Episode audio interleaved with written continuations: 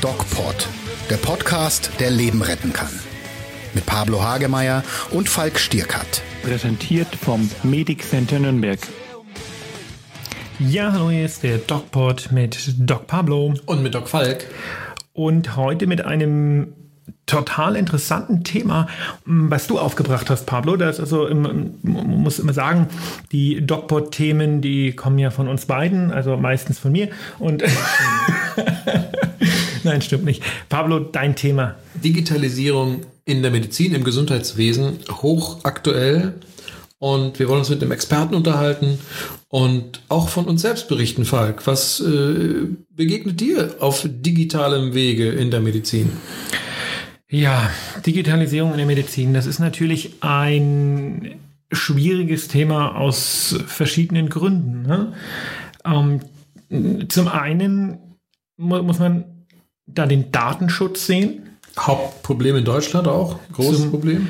Zum anderen ähm, die Patientensicherheit und natürlich auch die, ähm, ja, ich will sagen, Komfort für den Arzt auch. Ne? Ich kann dir mal beschreiben, wie das läuft, wenn wir in der Klinik einen Patienten aufnehmen. Ja, ne? genau. Internistische Abteilung. Der Patient ist, äh, nimmt acht Medikamente, hat sehr, sehr viele Vordiagnosen, vielleicht eine Herzinsuffizienz, hat man einen Herzinfarkt gehabt, hat einen Diabetes, hat eine Fettstoffwechselstörung, hat einen Bluthochdruck und der kommt wegen ähm, irgendeines Problems, wegen irgendeiner Beschwerde, entweder war der Blutdruck zu hoch oder der Zucker war zu hoch oder der Zucker war zu niedrig oder der fühlt sich schlechter, kriegt keine Luft oder Brustschmerzen oder sonst irgendwas. Ja. Dann muss ich mit dem Patienten ein ganz ausführliches Gespräch führen, ähm, indem ich die gesamte vorherige Krankheitsgeschichte erhebe. Das ist insofern ganz gut, weil das jetzt zur weiteren Diagnostik notwendig ist. Aber ich ähm, oft haben mehr demente Patienten oder Patienten, denen das einfach egal ist, hm. die nicht so äh, äh, nicht so differenziert mit ihrer Erkrankung umgehen oder mit ihren Erkrankungen. Die sagen halt, der Doktor hat gesagt, ich soll die und die Pille essen, fertig. Ähm, und wenn man fragt, nehmen Sie Metoprolol, dann sagt er, das ist, das ist die blaue, die ich am Morgen nehme. Genau. Keine Ahnung. Ja. Ähm, und das, das ist, ist ein Riesenproblem. Ne? Das ist die Anamnese. Und es ist ein Riesenproblem, dass ich oft gar nicht weiß, weil ich gar nicht wissen kann, was der Patient, der zu mir kommt, wo sich schon Dutzende Ärzte Gedanken drüber gemacht haben und ähm, Diagnosen gestellt haben und ähm, Therapien in die Wege geleitet haben. Ich weiß nicht, weil ich nicht wissen kann, äh, was der genau hat und warum der welches Medikament nimmt. Und das frisst Unmengen an Zeit. Das, man muss dann vielleicht in der Praxis anrufen. Da weiß das der Hausarzt auch nicht wirklich. Da muss man sich irgendwelche Briefe kommen lassen, die muss man durcharbeiten. Und dann muss man meistens noch, also was heißt meistens, man muss händisch die Medikamente, die derjenige nimmt, in den ähm, in die Aufnahme, ähm, Maske ähm, einpflegen. Auch diese ganzen ähm, Krankenhaus- oder Praxissteuerungsprogramme sind ja lange nicht ähm, einheitlich. Da hat jedes Krankenhaus, jede Praxis irgendwie mhm. ein einzelnes. Diese Programme kann man auch wieder individuell bestücken. Da sind hunderte Reiter, da kann man da klicken, dort klicken, also super komplex. Alles schön und gut, es hilft nur leider nicht. Ne? Und mh, mm, in der Diskussion um die ähm, Krankenhauskarte, die Krankenkassenkarte, die Patientenkarte, die all diese Daten gespeichert hat, würde ich, ähm, der sehr auf der Seite der Digitalisierung steht, sehr gerne mal den ähm, sogenannten Datenschützern ähm, zeigen, wie der Alltag ähm, in dem deutschen Gesundheitswesen mit ihrem Datenschutz wirklich aussieht. Denn ich sage das jetzt sehr provokant, weil das muss man ja auch mal machen. Datenschutz ist in der Medizin zum Teil echt, macht es uns schwer und ist sogar gefährlich.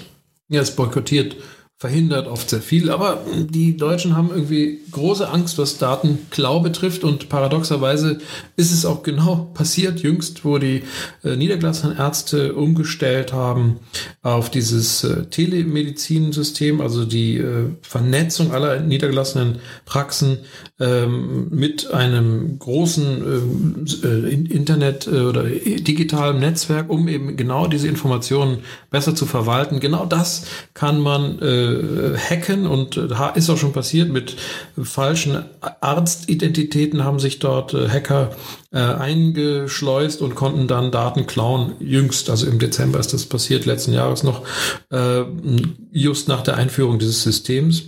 Da muss ich natürlich auch immer fragen, ähm, zum einen, was ist gefährlicher, dass irgendjemand weiß, dass ich, keine Ahnung, Diabetes habe ähm, oder dass der Arzt den Diabetes vielleicht nicht optimal behandeln kann, weil er vielleicht nicht alle Informationen hat, weil der Patient oft die selber nicht hat oder auch selber gar nicht haben will. Und da stellt sich die Frage, was ist gefährlicher? Klar ist Datenklau blöd, aber meine Fresse, was wollen die mit den Daten? Dann wissen die halt, dass Herr XY Diabetes hat. Jeder hat doch irgendwas. Ich, ich sehe die Relevanz dahinter ja. nicht, verstehst du? Also ich habe da das ist, das ist genauso wie mit diesen blöden Cookies, wo du immer OK drücken musst. Ja. Warum machen uns diese Datenschützer das Leben so schwer? Das, das können uns die Datenschützer erklären. Ich, ich. Wir hätten einen Datenschützer einladen können, aber ja. das gibt ja keiner freiwillig zu, dass er das ist. Ja, doch, ich kenne Datenschützer, die sind sehr engagiert und akkurate Menschen, die natürlich auch etwas kleinkarierter denken als vielleicht jetzt ein kreativer Arzt, der Kann eher. den spontan mal anrufen, den du da kennst? Äh, nee, glaube ich nicht. Schade.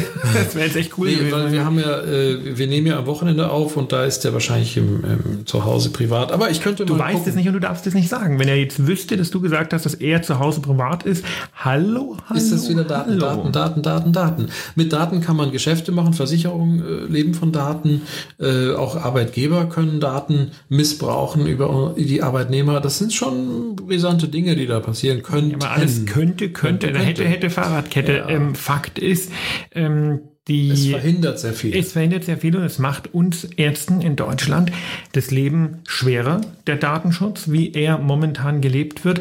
Und diese panische Angst vor der Digitalisierung, ähm, vor der digitalen Patientenakte ähm, macht es auch schwerer. Also ich kann es nicht so richtig nachvollziehen. Und die Grundidee ist ja gut eigentlich. Ne? Eine digitale Akte zu haben, ist ja gut. Ja, weil klar, früher, als ich angefangen habe, Medizin zu äh, praktizieren, gab es eben noch keinen. Ich dachte, du bist Psychiater. Ja, äh, noch keinen Computer. Und das, was du vorhin erzählt hast in der Anamneseerhebung, dass man da irgendwelche Masken bestücken muss und Knöpfchen drücken muss, das gab es bei mir nicht. Als ich angefangen habe, Medizin zu praktizieren im Krankenhaus, äh, da gab es nur Papier. Und da haben wir das auf Papier notiert, die Anamnese, und haben sie dann in einen einzigen Dokument erfasst, nämlich in dem Arztbericht. Und dieser Bericht ging dann abschließend mit dem Patienten nach Hause. Und das war das Maximum, wofür wir einen Computer benutzt haben. Vielleicht noch, um die Laborergebnisse anzuschauen oder die Röntgenergebnisse. Heute sieht das, das ist doch eine blöde Ausrede. Aus. Früher war es halt auch nicht besser. Früher äh, Nein. sind ja die Patienten auch nicht besser behandelt worden.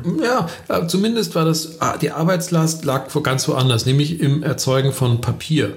Und äh, die Bürokratie ist heute anders geworden. Heute äh, muss man sie am Bildschirm äh, erledigen und äh, das ist auch nicht weniger lustig. Ja.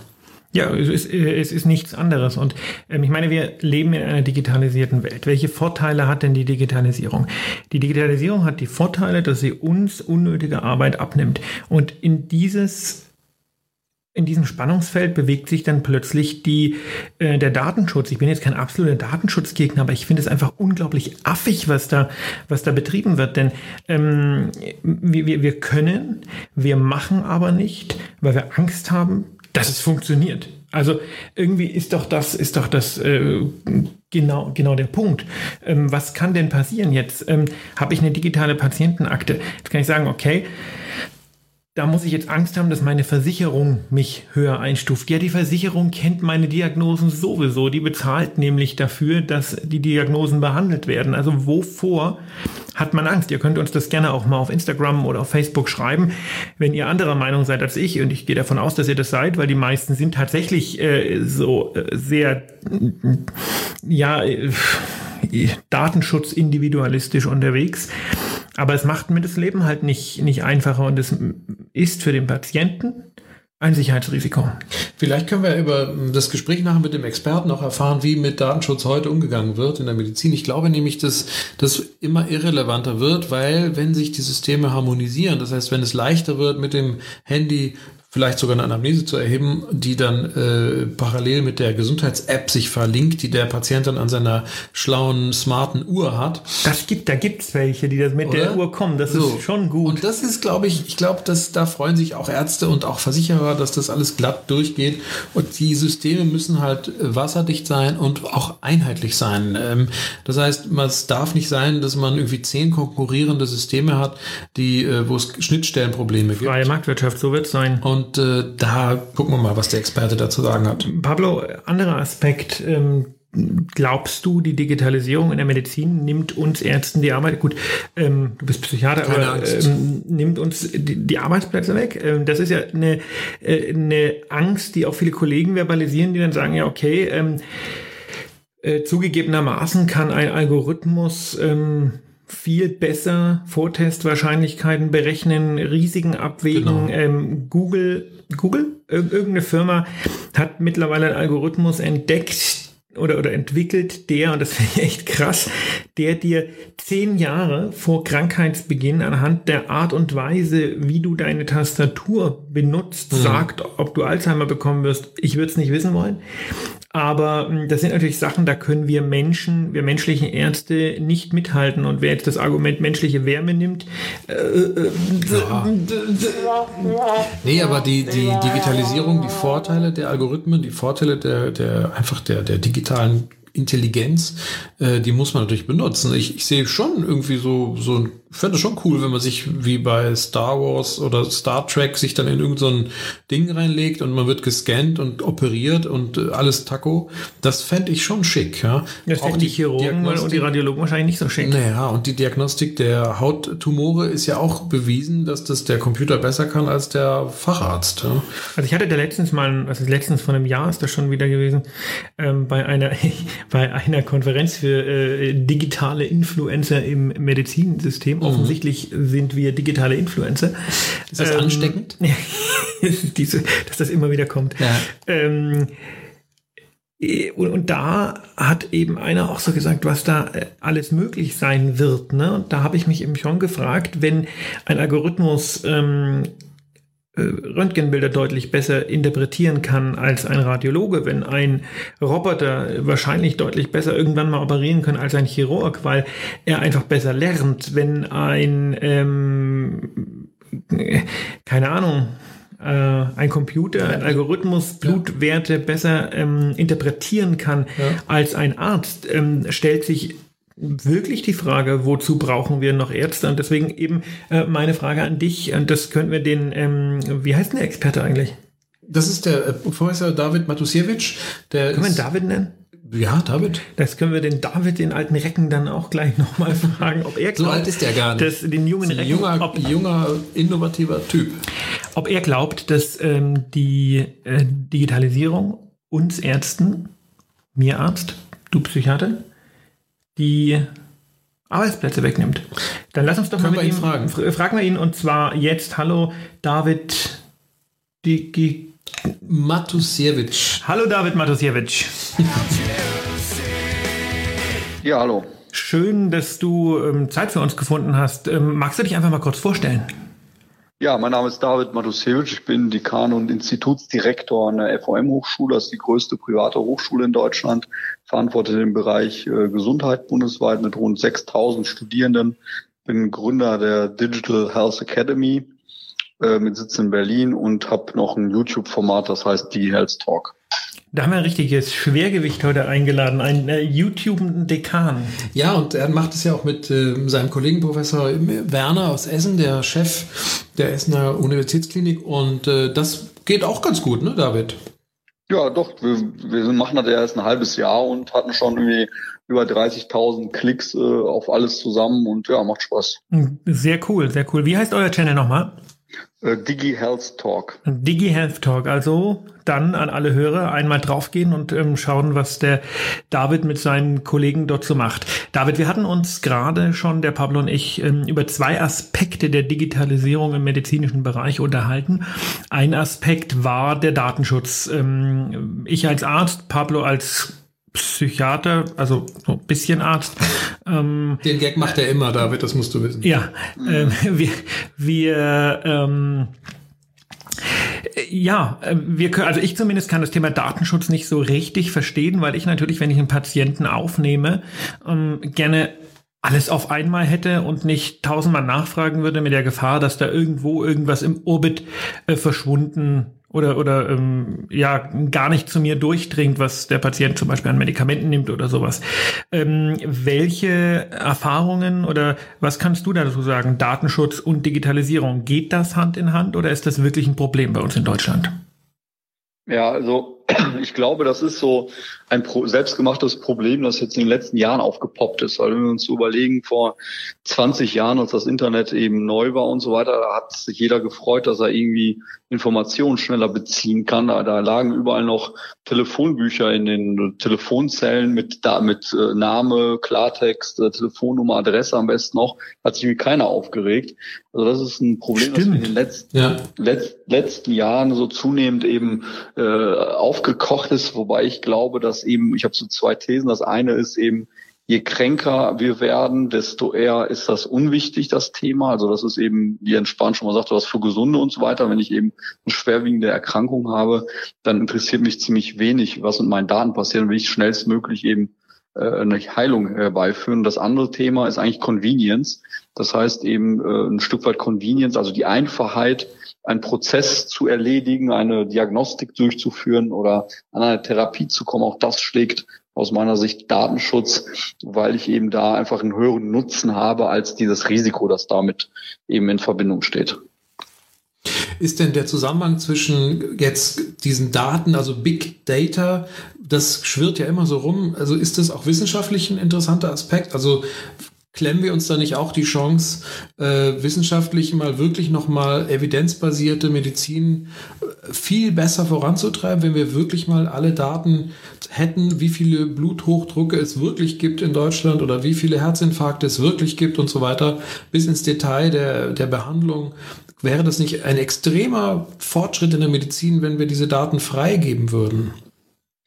Ja, unbedingt. Also in anderen Ländern äh, funktioniert das schon besser als bei uns und wir haben eben äh, diesen sogenannten Public Use Fallen. Das muss ja noch nicht mal irgendwo für alle zugänglich sein, aber es reicht ja, wenn Forschungsinstitute entsprechend unter bestimmten Bedingungen an diese Daten rankämen.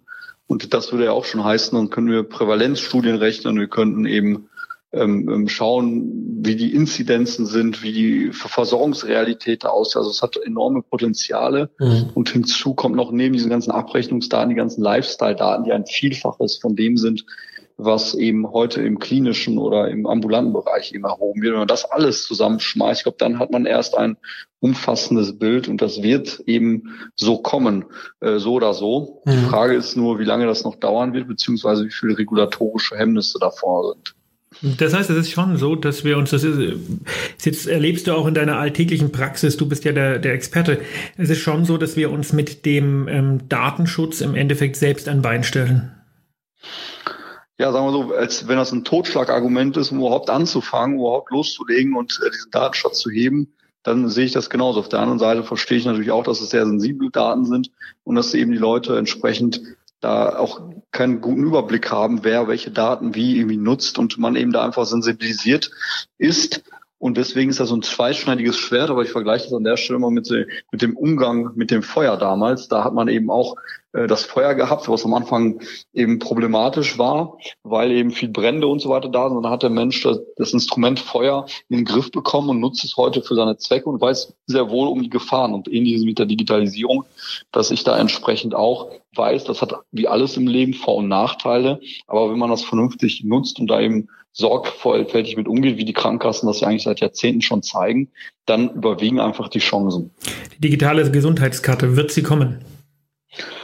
Äh, ja, ich denke mal zunächst einmal, also Gesundheitskarte haben wir ja schon im Portemonnaie. Ähm, die Gesundheitsakte, Patientenakte, die, Akte, die ja, ja 2021 äh, wird sie kommen und ich, es ist ja ein gesetzlicher Auftrag und das heißt, in einem Jahr eben haben die Krankenkassen sowohl Gesundheitsakten als auch Patientenakten, also ziemlich unübersichtlich, was da alles auf dem Markt ist, aber das ist ja auch schon mal ein Schritt voraus, dass ich eben nicht 20.000 Mal meine Adresse je bei jedem Arzt neu aufschreiben muss, sondern da ein, zumindest der Stammdatensatz, gewisse Laborparameter, Laborwerte äh, ähm, dann entsprechend für alle zur Verfügung stehen. Ist ja schon klar definiert, was da drin steht dann? Ja, so ein Minimaldatensatz ist schon definiert. Ähm, die Gesundheitsakten, die heute auf dem Markt sind, die können viel mehr, ähm, weil sie eben ja teilweise privat von den, von den Nutzern eben noch weiter mit Informationen belegt werden. Aber ich finde schon mal einen guten Anfang, wenn sozusagen da ein gemeinsames Basissystem da ist und dann eben on top noch Dinge ergänzt werden können in Zukunft. Was gibt es denn jetzt in naher Zukunft, was auf uns zukommt als Patient und als Arzt? Ich kann vielleicht kurz die kleine Anekdote erzählen. Wir als, ich als niedergelassener Psychiater und Psychotherapeut musste, musste mich jetzt für dieses Jahr äh, in dieses telemedizinische Netz einschalten, also musste da so Sachen kaufen und mich da connecten, damit die Daten sicher zur Kassenärztlichen Vereinigung und zu den Krankenkassen äh, verknüpft sind. Ähm, bin da zögerlich gewesen und so und tatsächlich ist ja jetzt rausgekommen, dass man sich da reinhacken kann. Also dass man sich quasi als falscher Arzt äh, irgendwie an, einhacken kann. Also wie, das ist ja alles noch nicht so ganz ausgereift. Das ist jetzt meine Frage, was steht jetzt wirklich noch uns gegen, also worauf steuern wir jetzt zu in der unmittelbaren, sagen wir, nächsten Jahr äh, an Innovationen, die uns als Patient und Mediziner und Arzt äh, äh, betreffen, die uns auch unseren Alltag auch entscheidend verändern. Also wie reali realistisch ist die Digitalisierung in der Medizin geworden und was steht bevor?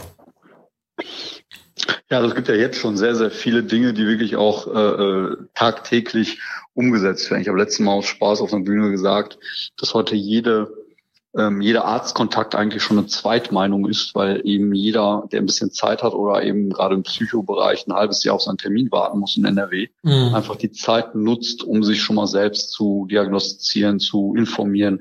Ob das jetzt gut oder schlecht ist, ob das gute oder schlechte Informationen sind, das ist sicherlich auch ähm, sowohl als auch. Es gibt gute Entscheidungsunterstützungssysteme wie ADA und andere, die am Markt sind.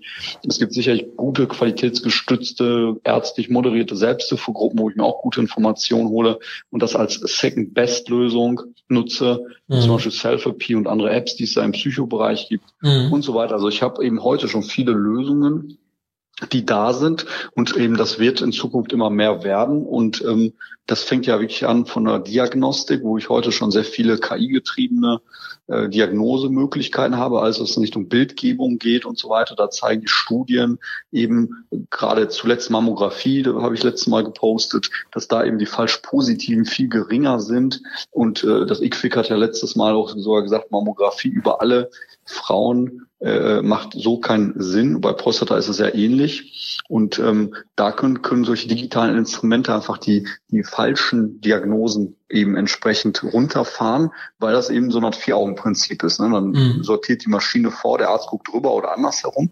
Und dadurch sind weniger Fehler, was vielleicht zu fehlerhaften Operationen führt, also zu unnötigen Operationen führt, damit eben zu Komplikationen und so weiter. Und das sind Dinge, die heute im Produktivsystem einfach schon Verfügung stehen. Ne? Also daneben ja. diese ganze Bürokratie-Geschichte, die runtergefahren werden kann, digitale Therapeutika, die heute schon irgendwie eingesetzt werden, das Thema Robotik, das Thema Virtual Reality, das mhm. Thema ähm, Blockchain, also diese ganzen exponentiellen Technologien, die eben nach und nach ins System kommen. Wie gesagt, vor 20 Jahren hätten wir uns nicht träumen lassen, dass wir überhaupt über solche Themen sprechen. Jetzt wird das eben sehr viel schneller. Werden wir in ein, zwei Jahren wieder ganz woanders sein, als noch zwei Jahre rückwärts betrachtet. Mhm. Von daher glaube ich eben, dass wir es schon irgendwo auf dem Weg sind, aber wir sind eben, wenn man das mit so einem Bergaufstieg vergleicht, so am Sockel, schauen hoch, wissen gar nicht, was da alles auf uns zukommt, mhm. aber wir sind schon mal ein Stückchen näher dran als noch vor paar Jahren. Wir hatten das vorhin schon besprochen und die provokante Frage in den Raum gestellt, wird der Arzt in 30, 40 Jahren einfach obsolet sein, weil die künstliche Intelligenz, Algorithmen und andere Systeme dessen Aufgabe übernommen haben?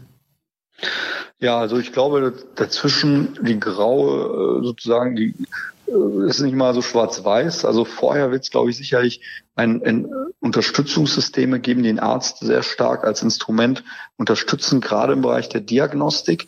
Ähm, dann wird sicherlich sowas wie Pathologen, Radiologen geben, die zunehmend auch in bestimmten Bereichen ihre Arbeitskraft äh, Richtung Maschine weitergeben und dann sozusagen nur noch in der komplexen Entscheidungsfindung, in der Interpretation eingesetzt werden. Mhm. Und somit glaube ich schon, dass das eben bevor wir so über Ersetzen und ähnliches sprechen, eher so in so eine Kollaborationsgeschichte zusammenkommen, wo das Team Arzt und Maschine eben stärker ist als sowohl die Maschine alleine als auch der Arzt alleine. Mhm. Von daher sehe ich das eher so als ja, als sich ergänzendes System. Aber wozu brauche ich den Arzt denn noch, wenn er sowieso, ähm, wenn die Maschine sowieso besser weiß, ob ein Fleck ein Melanom ist oder ähm, eine Verdichtung in der Mammographie ein Karzinom, also Krebs. Wozu brauche ich den Arzt dann noch? Reden wir uns dann nicht nur ein, ich würde ihn noch brauchen, um den Übergang oder den Abschied für die arme Ärzteschaft einfacher zu machen?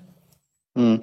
Ja, also ich, wenn man das jetzt sich so anschaut, dann ist ja die Maschine heute noch ziemlich dumm. Das heißt, ich kann höchstens eben entsprechend das, was wir heute haben, ist, ist gerade eine Bilderkennung ähnliches, ein maschinelles Lernen, das eben äh, angeleitet für einen Spezialfall in einem bestimmten Kontext eine bestimmte Diagnose stellen kann. Aber ab dem Moment, wo etwas etwas ähm, entsprechend komplexer wird, der Mensch hat ja den sogenannten Stuck of Genius, den Kreativitätsfunken, die Erfahrungswerte da äh, bei komplexen Entscheidungsfindungen. Und ich glaube, da ist das Gehirn noch weit, weit der Maschine voraus. Und ich glaube, einmal sozusagen in der Komplexität wird die Maschine, die kann viel besser routinierte Aufgaben, also in einem Fachgebiet eben ähm, entsprechend etwas, ein Problem lösen oder halt Zusammenhänge zwischen verschiedenen Dingen aufgrund von großen Datenmengen erkennen. Aber der Arzt kann das besser äh, zum einen einordnen und das wird, glaube ich, noch eine, eine Weile dauern, bis es eine Maschine besser kann. Und das andere ist, dieses, dieser empathische Punkt, der ist nicht ganz zu vernachlässigen, dass ein Mensch, also die meisten äh, zeigen Studien oder auch Befragungen zumindest, wollen am Ende mit einem Menschen drüber sprechen, mhm. was jetzt zu tun ist und wie das einzuordnen ist. Ich glaube, spätestens dann ist dann wieder sozusagen die Profession Arzt in der Interpretation und auch in der Kommunikation gefragt. Das ist Stichwort für mich als Therapeut. Da mache ich ja auch Psychotherapie, also das heißt Gespräche. Ich heile mit Geschichten, ich heile mit Narrativen, ich heile mit Empathie. Ähm, wann kommt der intelligente Computer, der mich als Therapeut ersetzt? Wann kann das sein? Der ja, auch Pablo, vielleicht ein bisschen empathisch, der auch empathisch sein kann. Wird das kommen?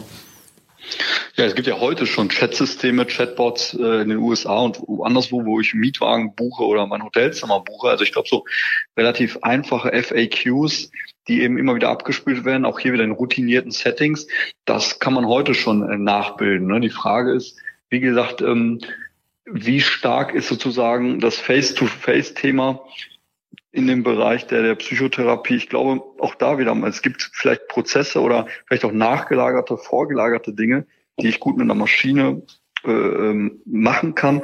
Aber das Thema Vertrauen und eben Empathie mhm. und ähm, Kommunikation zwischen zwei Menschen, ich glaube, das wird noch eine Zeit dauern. Es gibt ja immer noch genug Leute, die eben bei der Deutschen Bahn oder sonst wo, obwohl da 20 Automaten stehen, dann doch lieber reingehen und sich diesen Service äh, entsprechend ge genießen ja. und auch freuen, dass ein Mensch sozusagen nochmal drüber guckt und nicht sozusagen da an einem Automaten verzweifeln, obwohl das vielleicht schneller geht.